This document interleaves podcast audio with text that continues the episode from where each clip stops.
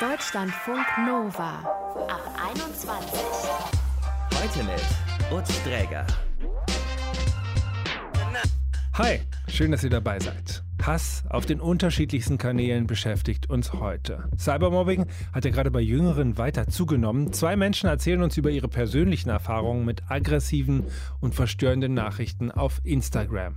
Und der Kölner Staatsanwalt Christoph Hebecker, der erklärt, was wir gegen Hass im Netz unternehmen können und dass es nicht so unwahrscheinlich ist, wie manche glauben, dass Täter am Ende auch zur Verantwortung gezogen werden. Ja, es sollte sich jedenfalls nicht jeder sicher sein. Wir kriegen nicht jeden, aber wir, wir kriegen tatsächlich einige. Los geht's jetzt aber erstmal hier mit Joli. Die ist Sinfluencerin und teilt mit über 36.000 Menschen ihr veganes, nachhaltiges Leben auf Instagram. Im letzten Jahr wurde Joli dort über Wochen anonym angefeindet und auch bedroht. Der Grund waren aber nicht ihre Posts über Veganismus oder Klimaschutz, sondern ihr Beziehungsmodell. Hi Joli. Hallo. Vielleicht kannst du uns mal mitnehmen in diese Situation. Diese Geschichte, die beginnt tatsächlich eigentlich in einer Dating-App. Was ist dir dort passiert? Ja, oh, das ist echt traurig. Habe ich nicht gedacht. Äh, ich habe schon oft von Cybermobbing gehört, aber ich habe nicht gedacht, dass es mich auch so erreichen wird. Vor allem, weil auf Instagram die ganze Community super, super unterstützt einer und deswegen war ich echt äh, traurig und ja, hat mich sehr sehr, sehr schockiert, was passiert ist. Also ich habe ein Dating-App benutzt. Ich führe mit meinem Freund eine offene Beziehung. Habe ich aber noch nie sozusagen geoutet auf Instagram. Also ich habe nie darüber gesprochen, weil ich dachte, ich kann ja ein paar Sachen ein bisschen privater halten. Benutze aber aktiv, beziehungsweise damals habe ich aktiv zwei Dating-Apps benutzt und ähm, ich date Männer, also manche Männer, die zum Beispiel, wenn sie kein, wenn ich sie mit denen nicht matche, dass sie mich auf Instagram versuchen zu schreiben, hey, du hast mir nicht gematcht. Ja, das ist natürlich schwierig, weil ist klar, wenn ich mit denen nicht matche, dann will ich auch nichts von denen. Und da war mhm. eine Person, ich glaube schon ein Mann, aber das war ein privates Profil, deswegen kann man nicht wissen, ob es eine Frau oder ein Mann war. Und es fing an, dass diese Person hat unter mein Bananenbrotrezept, ja, ich weiß, kommentiert, irgendwie so, du bist eine Schlampe und ähm, irgendwie, ja, dass du mit anderen Männern schläfst und ich sag das dein Freund. Ich war so, okay, es ist lustig, weil mein Freund weiß natürlich davon. Es steht auch in meinem Dating-Profil ganz fett, ich bin in einer offenen Beziehung. Ich will immer mhm. ganz ehrlich kommunizieren. Ich will auch irgendwie keine falschen Hoffnungen geben. Also wie gesagt, jeder sieht das. Und ich habe erstmal ganz schnell gelöscht den Kommentar, ohne zu denken, dass es ein Fehler war von mir, weil das hat natürlich provokiert diese Person. Und diese Person hat dann nochmal kommentiert, auch irgendwie ganz Böses, dass ich keine Ahnung, was für eine Hure bin und dass ich irgendwie einfach nach Penissen suche und boah, ich war so, hallo. Ich habe auch irgendwie, glaube ich, ganz schnell gelöscht. Und du hast immer nur gelöscht oder hast du auch reagiert? Nee, direkt, ohne zu denken, gelöscht. Mhm. Ich wusste nicht, was ich machen soll, weil ich dachte, wenn ich lösche, dann ist es weg und dann habe ich nichts mehr zu tun damit. So habe ich gedacht. Ist aber im Nachhinein kann ich nicht mehr empfehlen, weil wenn du es löscht, dann sieht natürlich diese Person das und das erzeugt, dass diese Person noch mehr schreibt, noch aggressiver wird. Und das wusste ich natürlich nicht. Und diese Person hat angefangen, dann mir privat, also man kann so DMs, also direkte Nachrichten auf Instagram schreiben, mir geschrieben und ich habe dann geöffnet, weil ich weiß nicht auch nicht warum. Ich dachte, okay, dann schreibe diese Person, dass er oder sie mich in Ruhe lassen soll. Natürlich hat es nichts gebracht und hat die Person noch mehr aggressiver gemacht und hat dann sie oder er gesagt, okay, jetzt habe ich dich auf Facebook gefunden, ich weiß genau, wie du heißt, ich habe deine Adresse, ich habe jetzt eine Familie hier, ich habe deine ganze Freundesliste und ich schreibe jetzt allem hier, was für eine Schlampe du bist und wie du einfach mit Männern schläfst und bla. Und ich so, was, oh mein Gott, ich dachte, hallo, mein Name steht ja nicht öffentlich, aber leider habe ich, also leider Gesetz Deutschland, man muss ein Impressum, ich habe ein Impressum mhm. auf meiner Webseite Seite und da steht alles. Ne? Ich muss meine Webs, ich muss alles. Ich habe meinen Namen, meine Adresse. Ich habe zum Glück meine Telefonnummer nicht da stehen. Auf jeden Fall. Ich so, oh Gott, oh Gott. Es war auch abends, 22 Uhr ähm, abends, ich glaube Dienstag. Ich so, oh Gott. Ich habe direkt versucht, auf Facebook schnell meine Freundesliste privat zu stellen. Und hat mir auch geschrieben, oder sie, die Person, ja, ich habe gesehen, eine Freundesliste ist privat, aber keine Sorge, ich habe schon Screenshots gemacht. Ich so, oh mein Gott. Ich habe echt Angst. Meine Familie wusste davon nicht damals, dass ich noch eine Beziehung führe, weil ich dachte, das ist mein privates Leben. Die müssen nicht alles wissen. Und sie wohnen auch in Ungarn. Also ich, ich wohne in Berlin, aber meine Familie wohnt in Ungarn. Natürlich wenn sie das erfahren, sollten sie von mir erfahren, nicht von so einer fremden Person, die wahrscheinlich auch noch keine Ahnung was schreibt und dachte, oh Gott, oh Gott, das ist, ich kann nicht irgendwie, das, ich habe, was passiert, wenn diese Person meine ganzen Freunde aus Ungarn schreibt oder was immer und was denken sie von mir und ich hatte echt Angst. Dann habe ich diese Person blockiert. Ja, Leider hat diese Person einen anderen Account aufgemacht oder benutzt und dann wieder mich geschrieben und dann ich war so, oh Gott, es hört nicht auf, lass mich in Ruhe. Und dann hat mein Freund gesagt, okay, Joli, ich werde mit ihm schreiben oder mit ihr schreiben, bitte, bitte. Und dann versucht mein Freund mich zu beruhigen und hat ihm geschrieben. Also du warst richtig fix und fertig. Hey, ich war echt so, ich habe noch nie sowas erlebt ich war einfach, es war abends, ich wollte schlafen gehen, ich war so unruhig. Ich dachte, oh mein Gott, jetzt kommt diese Person zu mir nach Hause, er weiß, wo ich wohne oder, oder sie, äh, oh Gott, ich so, hä? Ich habe echt richtig Angst gehabt, dass diese Person echt zu mir kommt, zu meiner Haustür und kann alles machen und mir Briefe schreibt. Ich dachte, oh Gott, ich war echt sehr, hat mich sehr verletzlich gefühlt. Ich dachte echt, ich bin jetzt in einer Position, wo er mich sehr einfach angreifen kann. Mhm.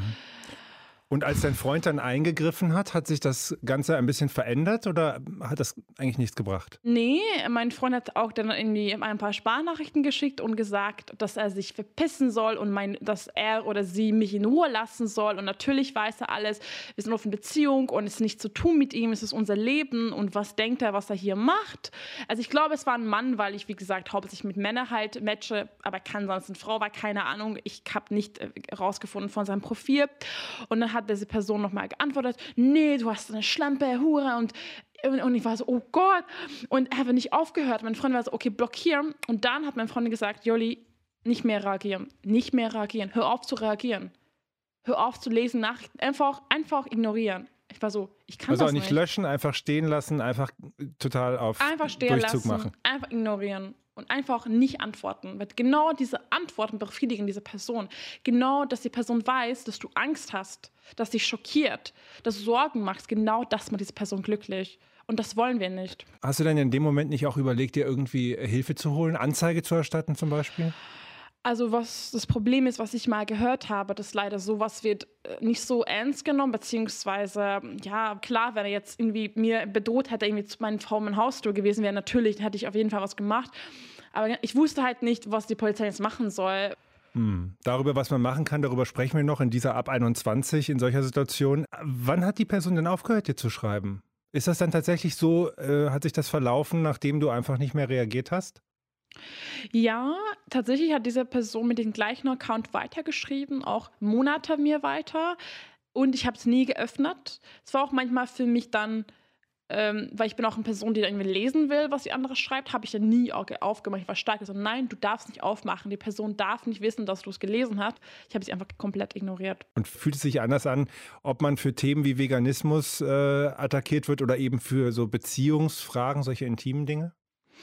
Ja, und halt, wenn, wenn für mich ist, finde ich, ganz anders, wenn man auch die meine Familie oder meine Freunde reinbringt oder meinen Namen irgendwie dann schreibt. Das finde ich halt, diese Person beschäftigt sich auch heftig mit mir und mit meiner Persönlichkeit. Und das finde ich halt sehr gruselig. Und wenn jemand mir seine Meinung, also ich finde es nicht schlimm, wenn andere eine andere Meinung haben, zum Beispiel wegen Veganismus und oder eben wegen Nachhaltigkeit oder Fair Fashion, voll okay. Und ich verstehe das voll. Und äh, bei Veganismus ist klar, dass manchmal wir treffen halt einen Punkt, wo man die anderen irgendwie, ja, ist in Ordnung. Aber sowas, ein Hass, wo ich nichts getan habe, finde ich, sowas geht halt gar nicht. Mhm. Weil äh, das ist keine Meinung. Das ist einfach eine Person, die selbst Probleme hat und auf dich rauslässt. Und das ist nichts, wofür du schuld bist. Du kannst nie dafür schuld sein. Das ist ganz wichtig klar zu machen. Juli hatte eine besonders unangenehme Begegnung im Netz, was das mit ihr gemacht hat und wie sie heute über Hass im Netz denkt. Hass ist keine Meinung. Das hat sie uns hier gerade in der Ab 21 erzählt. Deutschlandfunk Nova. Lehrer haben von Natur aus ein dickes Fell, aber sowas geht auch an mir nicht spurlos vorbei. Das schreibt Chiara unter den Screenshot einer Nachricht aus ihren DMs auf Instagram. Darin steht, sie soll an ihrer heilen Insta-Welt ersticken und die Welt nicht mehr mit ihrem Shit belästigen. Der Shit, das ist Chiaras Instagram-Profil, auf dem sie Tipps für andere angehende LehrerInnen teilt. Chiara ist 22, studiert Pädagogik und arbeitet als Vertretungslehrerin. Hi Chiara. Hallo. Hast du eine Vermutung, wer diese Person sein könnte, die dir da diese Dinge an den Kopf geknallt hat? Also persönlich nicht, aber ich gehe mal davon aus, dass tatsächlich eine Person aus dem Lehrermilieu gewesen ist, weil wir nämlich vorher schon mal ein kleines Fachgespräch hatten. Das ist dann aber umso erschreckender, würde ich sagen. Ach, das ist dann gekippt inhaltlich äh, irgendwann? Ja, genau. Ah, okay. Und du hast das Ganze öffentlich gemacht und du hast auch einfach dann tatsächlich weiter auf diese Person reagiert. Ich höre immer, also man hört das ja so, es ist am besten nicht so auf diese Hater einzugehen. Ähm, warum hast du trotzdem geantwortet? Ja, genau, das stimmt. Das hört man tatsächlich oft. Aber ich bin einfach ein Mensch. Ich kann das dann nicht einfach unkommentiert lassen. Also mich interessiert es einfach unglaublich, was die Leute dazu bewegt, sowas zu schreiben. Das ist tatsächlich so ein bisschen persönliche Neugier und ich muss da dann einfach nachhaken. Das lässt mir dann keine Ruhe. Mhm. Und so wie man das dann nachlesen kann bei dir auf dem Profil, auch da wurde einfach mehrfach nochmal nachgetreten, verbal von der anderen Seite. Hat sich die Person denn dann nochmal bei dir gemeldet oder ist das irgendwann quasi versiegt? Das ist dann tatsächlich versiegt. Ich muss aber dazu sagen, ich habe die Person dann auch einfach ignoriert, also auf Instagram direkt quasi gesperrt, dass sie mir nicht mehr schreiben kann, weil das war mir dann doch irgendwann zu blöd. Mhm. Ich vermute, das war nicht deine einzige Hassnachricht äh, in deinem DM-Ordner. Antwortest du da immer? Ähm, nee, es war tatsächlich nicht die einzige, nicht die erste, nicht die letzte. Glücklicherweise kommt es nicht super häufig vor, aber in der Regel antworte ich schon drauf, außer es ist jetzt wirklich kompletter Mist. Also dann wird es direkt gelöscht. Und in der Hoffnung, dass da was bei der anderen Seite passiert oder warum antwortest du drauf? Ja klar, ich glaube, das ist so eine, so eine Lehrerkrankheit. Man hofft ja immer, dass man dem anderen irgendwie so ein bisschen die Augen öffnen kann, weil ich finde, bei vielen Nachrichten merkt man eben auch, was das tatsächliche Problem dahinter ist. Also wie bei der jetzt war es eigentlich klar, dass die Person, glaube ich, ganz, ganz schlimme eigene Probleme hat. Und ja, ich weiß nicht, das ist dann irgendwie so ein inneres Bedürfnis, dann da was zu, zu sagen. Und vielleicht bringt es ja auch was. Und warum ist dir diese Person oder diese Nachricht da so besonders nahe gegangen, dass du das dann auch öffentlich geteilt hast? Das lag vordergründig daran, weil die Person ja wirklich meine Persönlichkeit, wenn man es so will, angegriffen hat und mir quasi vorgeworfen hat, dass ich auf Instagram nicht authentisch unterwegs bin. Und das ist so eine Sache, die mir persönlich einfach extrem wichtig ist und was ich auch an anderen Accounts überhaupt nicht schätze, wenn jemand quasi so eine Art Scheinwelt vorgibt oder irgendeine Person vorgibt zu sein, die überhaupt nicht ist und da versuche ich eben immer aktiv dagegen zu arbeiten. Und genau das wurde mir da aber vorgeworfen. Und das hat mich dann schon ein bisschen mehr getroffen als andere Nachrichten vielleicht. Mhm. Und warum ist diese Person dann weiter bei dir dran geblieben? Also du hast die Frage ihr ja auch gestellt. Ne? Du hast ja auch gesagt, warum folgst du mir weiter, wenn ich dich so aggressiv mache? Mhm. Wie, wie war die Antwort? Sie hatte sich gesagt, dass sie immer weiß, wie sie selbst nicht sein möchte. Also quasi so eine Art negatives Vorbild war ich dann wohl für sie. Ui. Und warum hast du dich entschieden, dann diesen Chatverlauf öffentlich zu posten? Ja, weil ich einfach denke, es extrem wichtig ist, über sowas öffentlich zu reden, weil ich glaube, es gibt ganz viele, denen es so geht oder denen sowas passiert. Und viele ja, igeln sich dann vielleicht ein, trauen sich nicht, das anzusprechen, glauben vielleicht, sie sind die Einzigen, die solche Nachrichten bekommen. Aber ich glaube, wenn man weiß, dass man eine Community hinter sich hat und diese leere Community auf Instagram ist wirklich super kommunikativ und steht einem immer zur Seite, ist es einfach viel leichter, mit sowas umzugehen. Deswegen habe ich mich einfach entschieden, das dann öffentlich zu teilen. Da bist du ja auch im regen Austausch. Also unter dem Hashtag Insta-Lehrerzimmer, da tauschst du dich mit eben KollegInnen aus. Ähm, von welchen Erfahrungen mit Cybermobbing hörst du bei denen? Also das ist tatsächlich leider häufiger, als man sich so vorstellen möchte. Ähm, also die haben auch ganz ähnliche Erfahrungen, so Hassnachrichten oder irgendwelche persönlichen Angriffe. Das hört man leider doch schon recht oft. Und was ist deine Wahrnehmung, von wem kommen diese Nachrichten überwiegend? Wäre jetzt der Verdacht natürlich sofort, das sind alles SchülerInnen. Mm, Also würde ich so überhaupt nicht unterschreiben. Äh, viele Lehrer achten auch bewusst darauf, dass Schüler ihnen nicht folgen. Das ist jetzt natürlich persönlich, wie man das möchte, aber ähm, das kommt tatsächlich häufig sogar von anderen Lehrkräften und das ist eigentlich das Erschreckende dabei. Du studierst ja Pädagogik. Werdet ihr da auf den Umgang mit Cybermobbing vorbereitet? -mm, überhaupt nicht. Also das ist im Studium gar kein Thema, was ich ziemlich schade finde, aber da muss man sich wirklich komplett alleine durchkämpfen. Chiara hatte mit aggressiven Nachrichten auf Instagram zu tun. Wie das ist und war und was sie dagegen unternommen hat, hat sie uns gerade erzählt. Vielen Dank für das Gespräch, Chiara. Sehr gerne. Deutschlandfunk Nova. Kennt ihr das Meme? Anzeige ist raus. Mir begegnet das äh, gerade immer häufiger, auch auf Instagram. Aber ist es so einfach mit der Anzeige? Dickpick in den DMs, nehmen wir mal das an, diesen Fall. Und dann kann man dann zack, das einfach anzeigen. Christoph Hebecker, der ist Staatsanwalt und Sonderermittler für Cyberkriminalität in Köln. Er bekämpft kriminellen, meist volksverhetzenden Hass im Internet und manchmal, da ermittelt er auch für einzelne Personen, wie zum Beispiel Influencer oder PolitikerInnen. Wann Hasskommentare eine echte Straftat werden und ob das neue Gesetz gegen Cybermobbing helfen kann, darüber haben wir gesprochen. Hallo, Herr Hebecker. Schönen guten Tag, hallo. Ab wann ist denn eine, ich sag mal einfach Beschimpfung ein Fall für Sie als Staatsanwalt? Ja, ich, ich, vermute, Sie werden es schon befürchtet haben. Die Sache ist leider nicht ganz so einfach. Der Jurist sagt es gerne und viel. Ähm, es, es, kommt tatsächlich darauf an. Ähm, man kann da keine ganz pauschale Antwort geben. Grundsätzlich muss man sich jeden Einzelfall anschauen und man muss sich auch immer die Gesamtumstände anschauen. Aber als Faustformel kann man sich vielleicht merken, dass immer dann, wenn ein Kommentar, ein Posting die Sachebene völlig verlassen hat, keinerlei Sachbezug mehr aufweist, es überhaupt nicht mehr ein, eine irgendwie geartete Auseinandersetzung in der Sache gibt, sondern es nur noch darum geht, das Gegenüber in seiner persönlichen Ehre anzugreifen, in seiner persönlichen Ehre herabzuwürdigen. Dann bewegt man sich ähm, meist im Nahbereich des Straftatbestandes der Beleidigung und kann das eben auch anzeigen. Dazu kann man vielleicht sagen, das Schöne ist, Sie müssen als Bürger natürlich diese Entscheidung gar nicht treffen. Ist das strafrechtlich relevant oder ist das strafrechtlich nicht relevant? Sie können solche Sachverhalte immer anzeigen und das so eben auch prüfen lassen. Und das in Anführungszeichen Schlimmste, was Ihnen passieren kann, ist, dass Ihnen irgendwann die Staatsanwaltschaft zurückschreibt und sagt, wir haben uns das angeschaut, wir haben das geprüft und wir sind zu dem Ergebnis gekommen, das erfüllt noch nicht den Straftatbestand der Beleidigung. Und dann hat sich die Sache damit erledigt. Von daher sind Sie gar nicht in der Pflicht, das prüfen zu müssen, sondern im Zweifel können Sie sowas auch immer einfach mal anzeigen und die Justiz und die Polizei prüfen lassen. Mhm. Gerade am 3. April ist das Gesetz zur Bekämpfung von Hasskriminalität in Kraft getreten. Wie wird denn das Ihre Arbeit verändern? Das wird unsere Arbeit sicherlich nachhaltig verändern. Ähm, einige Teile sind unmittelbar direkt am 3. April in Kraft getreten. Das betrifft beispielsweise unterschiedliche Straftatbestände, wie etwa den Straftatbestand der Beleidigung oder auch den Straftatbestand der Bedrohung. Am relevantesten ist hier sicherlich die Änderung im Bereich des Straftatbestandes der Bedrohung.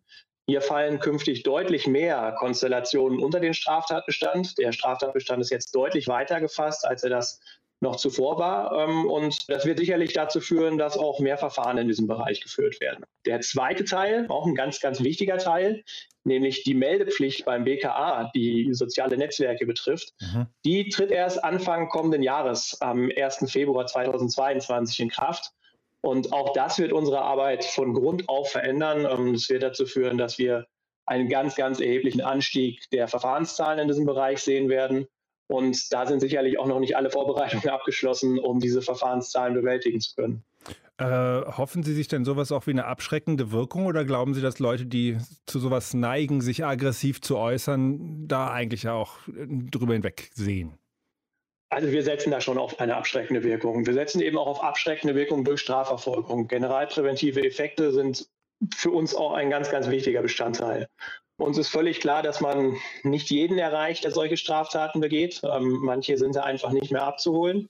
Aber vielleicht bekommt der ein oder andere eben doch mit, dass das Internet kein rechtsfreier Raum ist, ähm, dass auch da die Gesetze aus der analogen Welt gelten und dass die eben mitunter auch durchgesetzt werden und dass Straftaten online wie offline Straftaten sind und eben auch verfolgt werden und dann eben auch Konsequenzen haben können. Mhm. Und wir setzen natürlich auch darauf, dass der ein oder andere sich dies vielleicht nochmal vor Augen führt und bevor er sein Posting absendet, vielleicht nochmal drüber schaut und überlegt, ob die Formulierung denn in dieser Schärfe ähm, und so deutlich unbedingt sein muss oder ob man den Ton nicht vielleicht auch etwas anpassen kann, um noch einen gewissen Sachbezug herzustellen. Von daher versprechen wir uns eben auch davon, dass der eine oder andere möglicherweise erst gar keine Straftat mehr begeht. Das wäre der Optimalfall. Hm, drohen da bis zu zwei Jahre Haft für Beleidigungen im Internet, bis zu drei Jahre Haft für Mord oder Vergewaltigungsdrohung im Netz.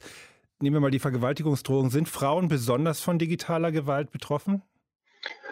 Nach unseren Erfahrungen sind sie regelmäßig besonders betroffen und sie sind aber auch in einer besonderen Form betroffen. Ähm, nach dem, was wir in unseren Ermittlungsverfahren sehen, ist es häufig so, dass wenn es um Beleidigungen zum Nachteil von Frauen geht, ähm, wir sehr, sehr häufig und eben regelmäßig auf eine ja, sexualisierte Komponente stoßen. Die Beleidigungen haben oft einen sexuellen Bezug und das ist eine Art und Weise von Angriffen, die wir so bei Männern eigentlich eher selten beobachten. Von daher gibt es gerade bei Frauen schon Besonderheiten, ja. Mhm. Wir haben mit einer Influencerin und einer angehenden Lehrerin gesprochen. Beide berichten über Gewalt oder aggressive Nachrichten. Welche Rolle spielt denn das, ob ich als öffentliche Person äh, Cybermobbing erfahre oder einfach nur als Privatperson? Wird da ein Unterschied gemacht?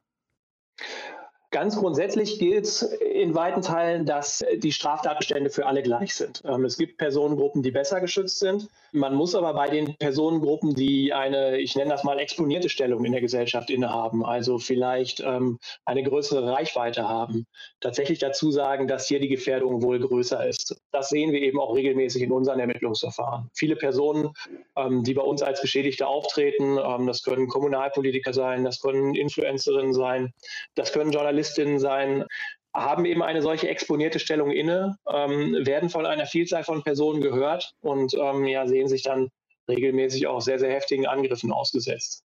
Und wie hoch sind die Chancen, anonyme Absender zu finden, die die abgesetzt haben, diese Anfeindungen?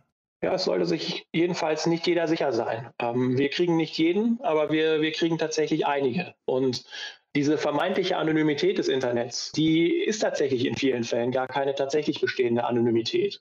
Wir schaffen es nicht in allen Fällen, die hinter den Postings stehenden Nutzer zu identifizieren, aber wir schaffen es in immer mehr Fällen und mit den jetzt durch den Gesetzgeber zur Verfügung gestellten neuen Eingriffsbefugnissen werden wir es künftig in noch mehr Fällen schaffen. Ähm, das heißt, jeder, der vermeintlich anonym solche Taten begeht, sollte sich überlegen, ähm, ob er sich denn auch tatsächlich mit diesen Taten in einem Hauptverhandlungssaal konfrontiert sehen möchte, ob er denn auch mit den Konsequenzen tatsächlich leben möchte, die sowas nach sich ziehen kann und das können Geldstrafen sein, das können aber in Extremfällen eben auch Freiheitsstrafen sein.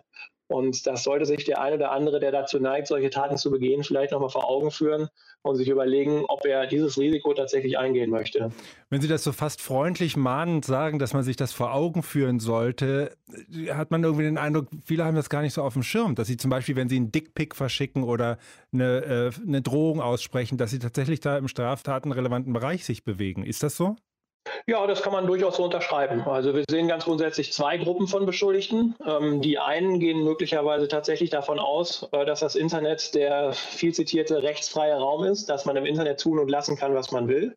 Ähm, und die andere Gruppe geht davon aus oder weiß möglicherweise, dass das, was sie da tut, ähm, eine Straftat ist geht aber davon aus, dass sie online eben nicht verfolgt wird, dass man online sicher ist vor Strafverfolgung. Und beides ist für uns als Strafverfolger natürlich kein zufriedenstellender Zustand. Ähm, wir wollen erstens klarstellen, es gelten online wie offline die gleichen Regeln. Ähm, wir müssen zweitens daran arbeiten, dass diese Regeln online wie offline auch in gleich effektivem Maße durchgesetzt werden.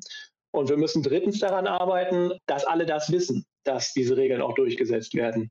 Und da haben wir sicherlich auch als Strafverfolger, auch als Polizei und Justiz an der einen oder anderen Stelle noch Nachholbedarf und können Dinge sicherlich auch noch besser machen. Wir können es ja hier nochmal verkünden offiziell. Also zum Beispiel ein Dickpick zu verschicken ist eine Straftat. Kann man auch relativ unkompliziert zur Anzeige bringen. Gibt es eine Website zu Dixtinction.com. Ähm, das dauert tatsächlich nur wenige Minuten und man hat dann eine Anzeige erstattet. Wie ist denn das bei Ihnen, wenn Sie durch Interviews wie diese im, äh, in der Öffentlichkeit wahrgenommen werden?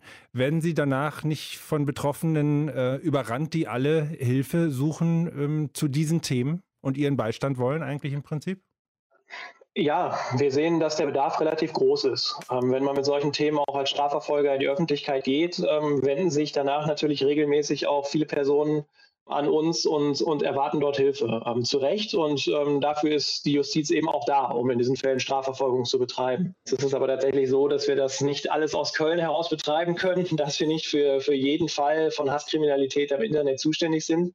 Aber ganz grundsätzlich gilt immer, wenn ich mich belästigt fühle, wenn ich mich beleidigt fühle, wenn ich mich bedroht fühle, kann ich solche Sachverhalte erstmal anzeigen. Und das kann ich nicht nur in Köln, das kann ich nicht nur bei der ZAK NRW, das kann ich überall tun. Ähm, ich kann zu jeder Polizeidienststelle gehen, ich kann zu jeder Staatsanwaltschaft gehen und kann diese Sachverhalte dort anzeigen. Und im Zweifel sollte man genau das eben auch tun.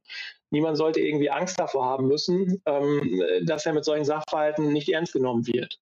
Jeder sollte solche Sachverhalte anzeigen, denn nur wenn sowas angezeigt wird, werden wir eben auch in die Lage versetzt, sowas verfolgen zu können und bekommen möglicherweise eben auch ein besseres und realistischeres Bild über das, was da tatsächlich im Netz passiert. Ähm, denn wir müssen auch ganz klar sagen, wir sehen nur einen ganz kleinen Bruchteil dessen, was tatsächlich an strafbaren Inhalten ähm, kursiert im Netz. Das Dunkelfeld ist enorm groß und hier müssen wir daran arbeiten, dieses Dunkelfeld aufzuklären, besser zu werden, dass uns mehr Anzeigen erreichen, dass wir mehr Fälle aufklären können und dass wir eben deutlicher die Grenze zwischen Meinungsfreiheit und Straftat ziehen und klar machen, dass Straftaten auch im Netz Konsequenzen haben. Christoph Hebecker war das Staatsanwalt und Sonderermittler für Cyberkriminalität in Köln hier bei der AB 21. Vielen Dank für das Gespräch. Ganz herzlichen Dank. Und wir haben euch auch nochmal das Wichtigste an Infos zusammengestellt. Auf der Deutschlandfunk Nova Instagram-Seite findet ihr den Instagram Guide. Das ist so ein Buchsymbol, auf das ihr klicken müsst.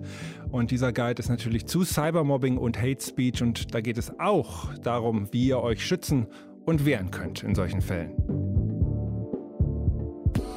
Deutschlandfunk. Ich möchte euch an dieser Stelle auch noch unsere aktuelle Folge Deep Talk ans Herz legen. Meine Kollegin Rahel Klein hat da nämlich mit dem Influencer und Content Creator 24 Tim über seine Erfahrungen mit diesen Themen gesprochen. Tim hat auf TikTok 2,8 Millionen AbonnentInnen, auf Instagram folgen ihm 1,3 Millionen Menschen und er bekommt viele Nachrichten am Tag, die nicht immer nur positiv sind mir hat wirklich auch mal über drei Wochen lang eine 32-jährige Mama hm. jeden Tag geschrieben, dass ich hässlich aussehe. Jeden Tag. Tim, der postet ja so ganz viele witzige Videos aus seinem Alltag, lacht auch viel über sich selbst und er bricht ganz bewusst dabei auch mit Gender-Klischees. Er postet Bilder mit aufwendigen Make-up-Looks, mit Glitzer im Gesicht, lackierten Fingernägeln oder er zeigt sich auch mal im Ballkleid. Aber das triggert offenbar manche Menschen. Gestern hatte ich auch eine lustige Situation, da hat mir jemand geschrieben, ähm, ich wäre doch ein hässliches Kind und ähm, die Essstörung hätte mir besser getan, also dass ich da besser ausgesehen hätte als jetzt. Und dann habe ich da einfach mal drauf geantwortet, richtig lieb, als wüsste ich gar nicht, dass das ein Hate-Kommentar ist. Und ich so, ich muss sagen, ich bin froh, dass ich aus dieser Phase raus bin. Und dann habe ich einfach so ein Emoji dahinter gepackt. Ja. Und dann hat mir die Person einfach, ich habe mal geguckt, die hat mir die letzten sechs Monate jeden Tag Hate-Nachrichten geschrieben. Ich habe es einfach ignoriert und ganz normal geantwortet. Und dann kam irgendwann die Antwort, weißt du was, ich habe beschlossen, nicht mehr zu haten. Auch wenn die Nachrichten von der Person dann aufgehört haben, macht das ja auch was mit einem, wenn man immer wieder solche Sachen geschrieben bekommt. Bei mir ist es so, wenn ich sowas lese, da muss ich ganz stark davon trennen, was höre ich immer. Sowas wie, ey, du hässlicher Schwuchtel, ey, du kleidest dich wie ein Schwuchtel, ey, ein Junge hat nicht pink zu tragen, ein Junge hat sich die Nägel zu lackieren, ne, das ist das eine. Aber wenn dann so Sachen kommen, wo ich weiß, die haben auch ein bisschen drüber nachgedacht, was sie schreiben und irgendwie, ne, weiß ich nicht, sowas wie was zum Beispiel dann meine Familie angeht oder wenn ich einfach sehe, okay, die haben sich jetzt mit meinem Content auseinandergesetzt und schreiben in der Hin also in der Hinsicht irgendwas, dann trifft mich das eher. Wie Tim mit solchen Nachrichten dann umgeht, warum er seinen Job als Influencer trotzdem liebt und was auch die ganz tollen Seiten an seinem Beruf sind, das könnt ihr in der aktuellen Folge Deep Talk hören. Und an der Stelle auch nochmal der Hinweis auf unserem Deutschlandfunk Nova Instagram-Account. Da haben wir euch einen Guide rund um das Thema Cybermobbing zusammengestellt. Da findet ihr nochmal Erfahrungsberichte von Betroffenen. Es gibt Links zu Hilfeseiten, an die sich jeder und jede wenden kann und generell Informationen rund um das Thema. Mein Name ist Utz Träger, das war der Ab 21 Podcast für heute. Vielen Dank fürs Zuhören. Macht's gut. Deutschlandfunk Nova ab 21. 21. Montags bis freitags ab 21 Uhr und auf deutschlandfunknova.de.